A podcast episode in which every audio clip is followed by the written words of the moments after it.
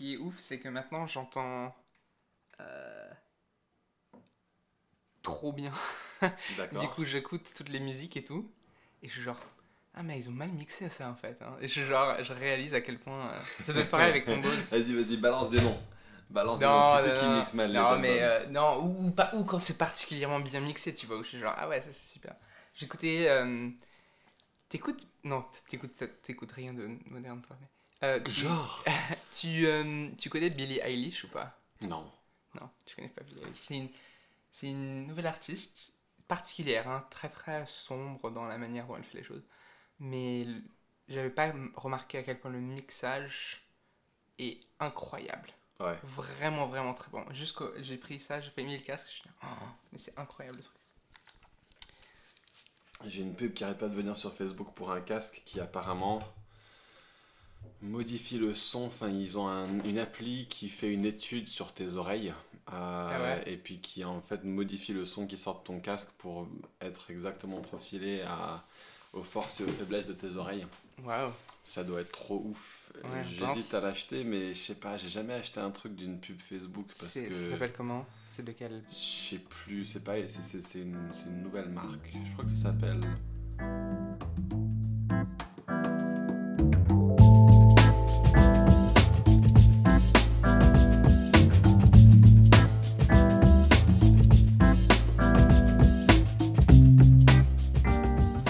Bonjour, je m'appelle Niki Et je m'appelle Nathan. et bienvenue au podcast Refaire le monde en 20 minutes. Euh, c'est un podcast où nous parlons de euh, ce qui nous intéresse. Nous sommes deux chrétiens évangéliques protestants qui habitent à Paris. Charismatique. hein. Charismatique. Certains calvinistes, certains moins, certains.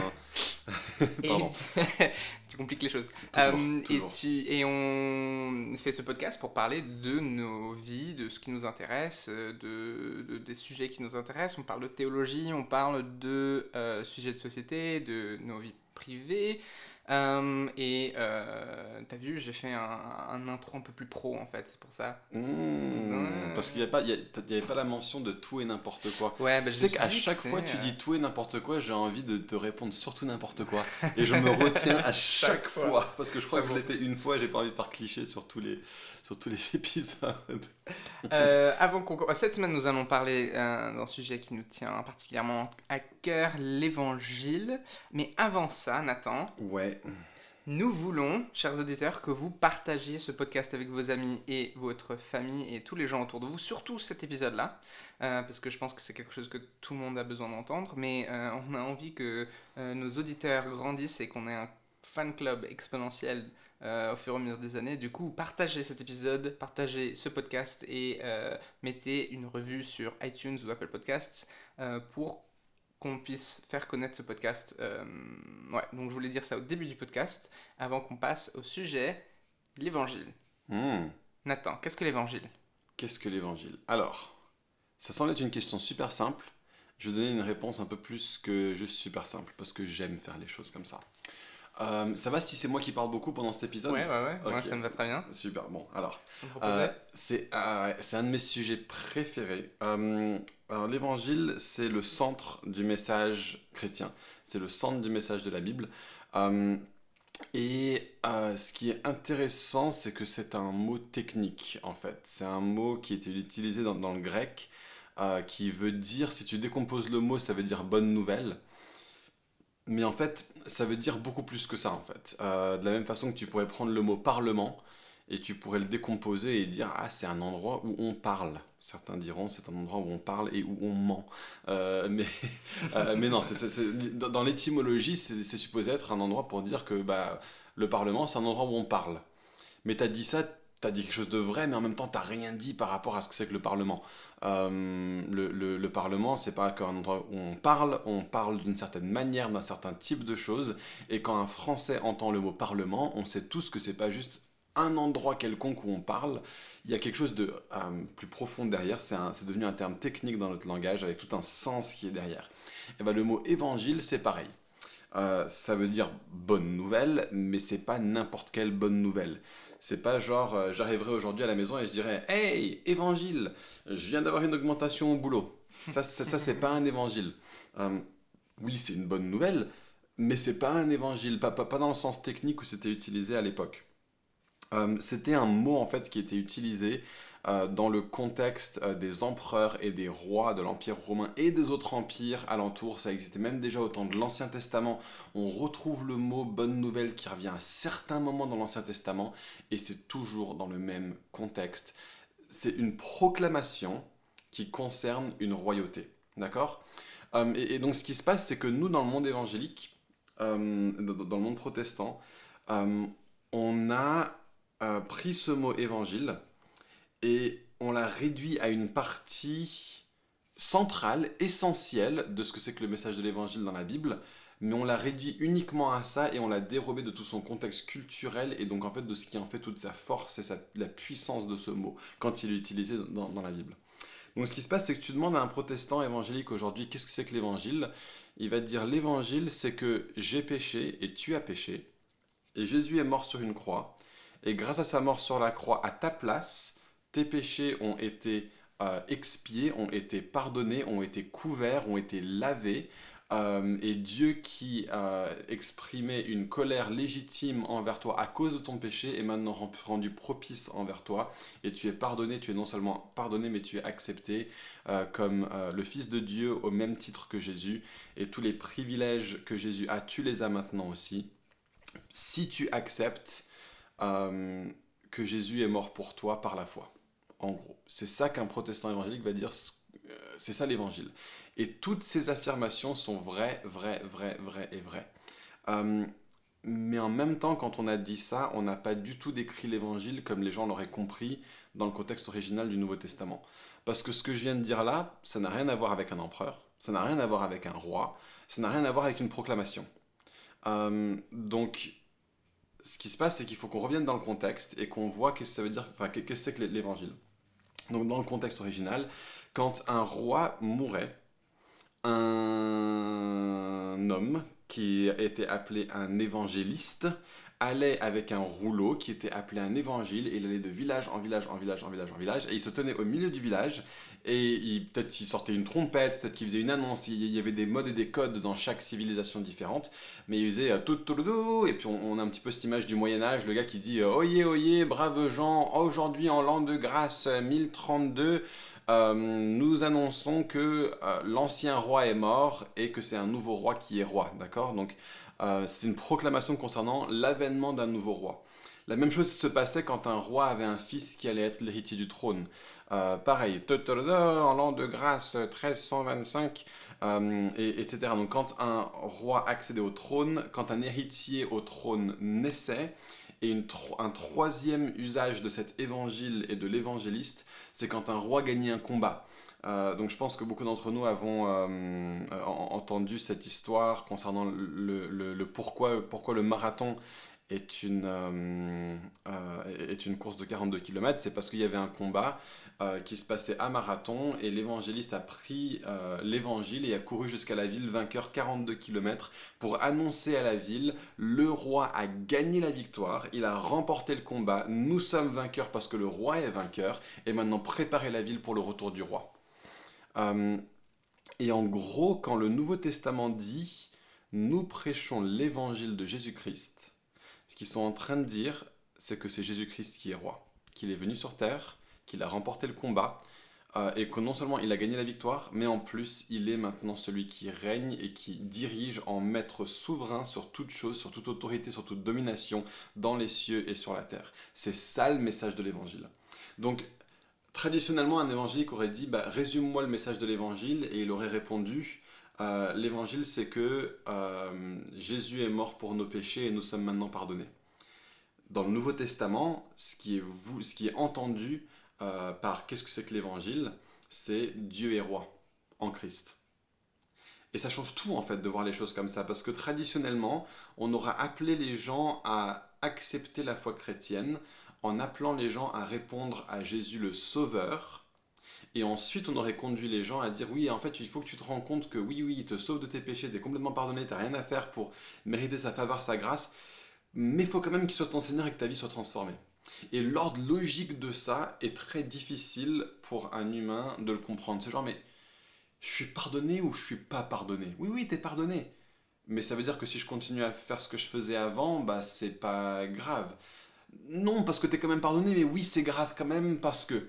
Euh, et, ce qui se passe, c'est qu'on conduit. Enfin, c'est très difficile pour les gens de comprendre le, sens que Jésus est le sauveur du monde et Jésus est le Seigneur du monde si tu te concentres uniquement sur euh, ton péché et ce que la croix a fait pour euh, couvrir ton péché.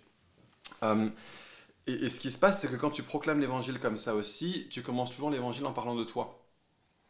Alors que c'est pas le sens des Écritures. Même dans Romains, euh, on, a Paul qui détaille un petit peu tout ce que Jésus a fait pour nous sauver de nos péchés à travers sa mort sur la croix.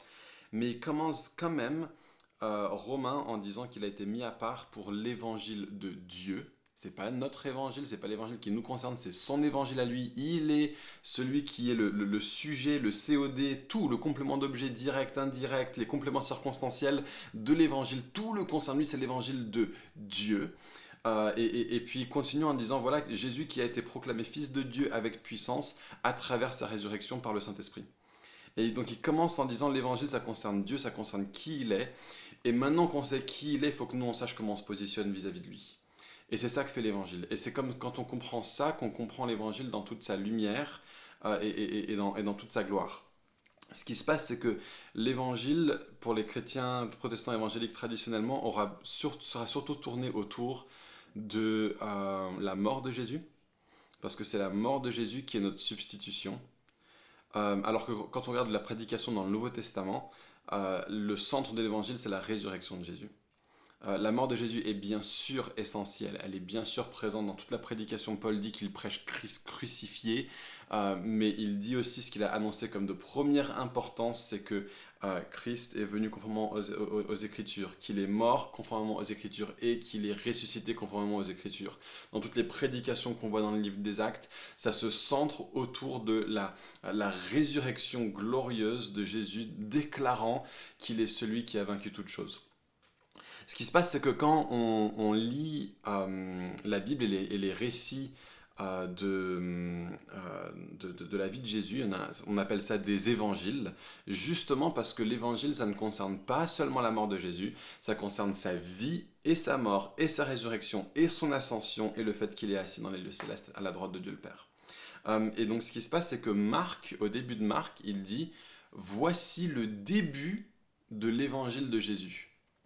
Parce que pour lui, l'évangile, ça ne concernait pas que sa mort l'évangile commence quand Jésus est né. Et donc ce qui se passe, c'est que quand Jésus naît, on a des anges qui arrivent, et notez le mot ange qui est présent dans le mot évangile, parce qu'un ange, le, mot, ça voulait dire un messager, celui qui apporte une nouvelle. Et donc le, rôle principal des anges dans euh, les récits de la vie de Jésus, c'est de venir et c'est d'annoncer quelque chose concernant Jésus. C'est leur rôle principal. On le voit, ils le font avec Marie, ils le font avec Élisabeth, ils le font avec Joseph, euh, ils le font avec Zacharie, ils le font euh, avec les bergers, ils le font. Donc ça, c'est juste pour la naissance de Jésus. Et ce qui se passe, c'est que regardez ce qu'ils disent aux bergers lors de la, naissance de Jésus. Oyez, oyez, c'est un petit peu ça qu'ils disent. Il est né aujourd'hui dans la ville de David un fils qui est Christ le Sauveur. Qu'est-ce qu'ils font? Ils annoncent l'évangile. Ils annoncent un message concernant un roi qui vient de naître. Et, ce qui est très intéressant, c'est que la forme, euh, et Hosanna dans, les lieux très hauts, la forme qu'ils prennent quand ils disent ce message, bien que ce soit des êtres spirituels qui existent depuis la nuit des temps, ils viennent dans ce contexte-là et ils annoncent l'évangile selon les modes et les codes de comment un message royal aurait été dit à cette époque-là quand un évangéliste venait dans un village pour annoncer la naissance d'un nouveau roi, il aurait utilisé la même forme, le même type de mots. Aujourd'hui, il est né dans la ville de un fils qui est ceci, qui est cela. Euh, et, donc c'est vraiment un petit peu ce truc-là. Les anges sont en train de venir et de contextualiser la proclamation qu'aujourd'hui est en train de naître celui qui va être roi de toutes choses. Euh, on, a ensuite les anges qui réapparaissent euh, pour proclamer encore Jésus à un deuxième moment clé, c'est lors de la résurrection. Euh, on, a des gens qui viennent au tombeau, qui cherchent dans le tombeau, et des anges viennent et ils disent Mais pourquoi recherchez-vous parmi les morts celui qui est vivant? Il n'est pas ici, il est ressuscité. Ils sont en train de proclamer quelque chose. Ils sont en train d'annoncer quelque chose. ça n'a rien à voir avec toi. C'est genre, euh, euh, c'est pas oh tu as un grand problème, je suis triste pour toi, mais je vais t'annoncer quelque chose qui est, qui, est bon pour toi. Non non non non. C'est pourquoi tu cherches ici parmi les euh, morts celui qui est vivant. Ça ne concerne pas du tout toi, ta situation, ça concerne lui et sa situation. Il est ressuscité, c'est lui qui est glorieux. Et une troisième fois qu'on voit les anges apparaître, c'est donc non seulement quand Jésus a gagné la victoire à, la résurrection, mais quand il est accédé au trône, on voit Jésus qui monte aux cieux à l'ascension. Qui est-ce qui viennent pour parler aux disciples? Des anges qui viennent, qui descendent des cieux et qui disent euh, pourquoi est-ce que vous regardez vers les cieux? Il n'est plus ici, il reviendra comme il est venu. Et il commence à annoncer encore des choses concernant le roi qui est parti prendre possession de son trône et qui va revenir un jour glorieux pour tout récapituler en lui. Et donc quand on voit ça comme ça, on se rend compte que le message de l'évangile, c'est avant tout, euh, c'est pas avant tout, tu as péché et c'est un grave problème.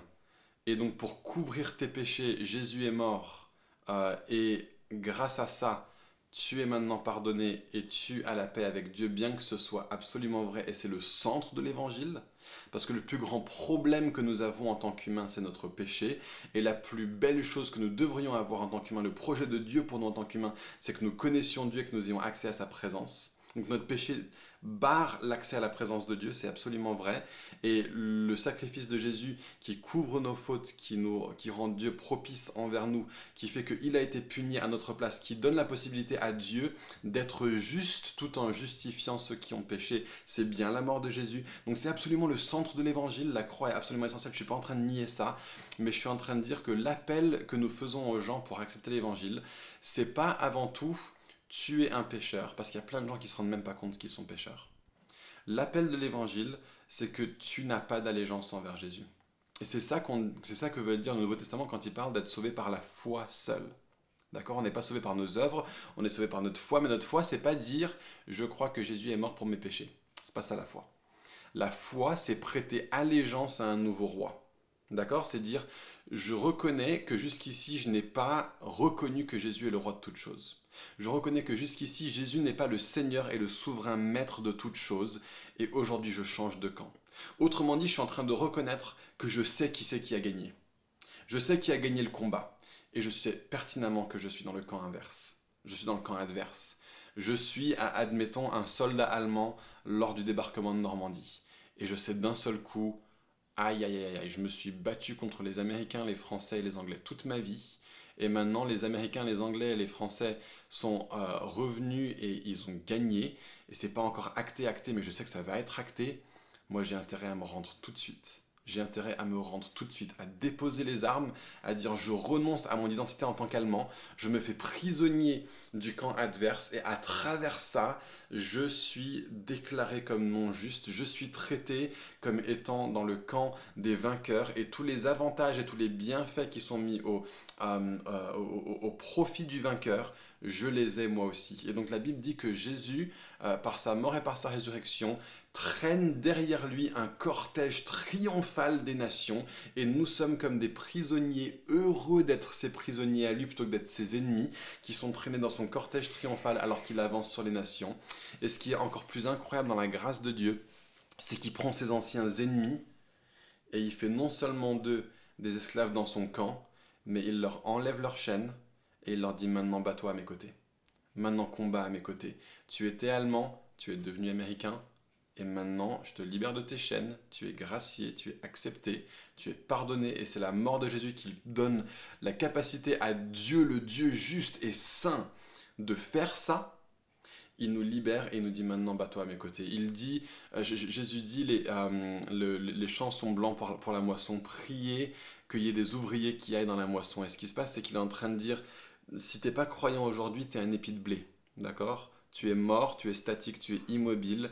Et l'œuvre de l'Église, c'est de dire, je, euh, je, je, veux te prendre à la faucille et te faire entrer dans le camp, dans le panier, dans le tracteur de Jésus qui va traîner derrière lui. Mais ce qui se passe, c'est que miraculeusement, par non seulement sa mort, mais par sa résurrection, l'épi de blé devient un moissonneur l'épi de blé devient vivant. L'épi de blé prend des pattes et, une faucille et lui aussi se met à rejoindre la grande euh, armée magistrale de Jésus. Et ce qui se passe, c'est que c'est un combat qui est spirituel.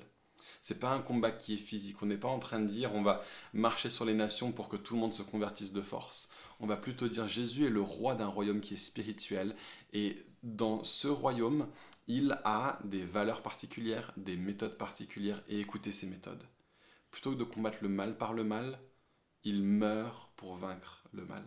Il se sacrifie pour vaincre le mal. Et tellement, tellement souvent, on a cherché à établir la démocratie, par exemple, par la force, à établir le bien par le mal, et ça a créé une génération plus tard à, une, une, violence qui fomente encore plus sévère. Parce qu'on cherche à surmonter le mal par le mal. Jésus dit non, non, non, moi je vais surmonter le mal par le bien. Et donc les chrétiens vont être les plus pacifiques, les plus doux, les plus gentils, les plus aimants, les plus soumis, euh, les plus respectueux des nations de la terre, des autorités politiques. Nous allons être des citoyens absolument modèles. Par contre, nous allons appeler les gens à dire euh, lâche l'insoumission, lâche l'incrédulité, lâche le cynisme, euh, lâche le mensonge, lâche toutes ces choses, accepte que Jésus est roi de toutes choses et alors que tu fais partenariat avec les méthodes de ce monde, tu es en train de te préparer une, euh, une colère éternelle de ce Fils glorieux qui est monté aux cieux, qui règne sur toutes choses et qui va juger les vivants et les morts. Tu veux être de son camp. Tu veux être de son camp. Sinon, ça va très très mal se passer pour toi à la fin des temps. Et, et tu veux une preuve Regarde la résurrection. Tu veux une preuve qu'il est vraiment le roi? Regarde la résurrection, regarde le tombeau vide, regarde qu'il n'y a aucun historien de l'histoire du monde qui a réussi à prouver pourquoi il y a un tombeau qui est vide et qu'il y a des disciples qui sont morts pour le fait qu'ils ont dit que Jésus est ressuscité et on n'en démordra pas, même tu peux me tuer, je n'en démordrai pas parce que je sais que c'est vrai et je sais que Jésus est Seigneur. Et, ils n'ont pas euh, démordu parce qu'ils ont euh, la puissance même de Dieu par le Saint-Esprit qui est venu en eux, ils ont commencé à faire les mêmes miracles de Jésus. Et l'Église aujourd'hui est appelée à avoir cette même chose à dire. Je sais que Jésus est vivant et je sais qu'il est vivant en moi et je fais les mêmes miracles de lui et je n'en démordrai pas, même si on me persécute, même si on me tue.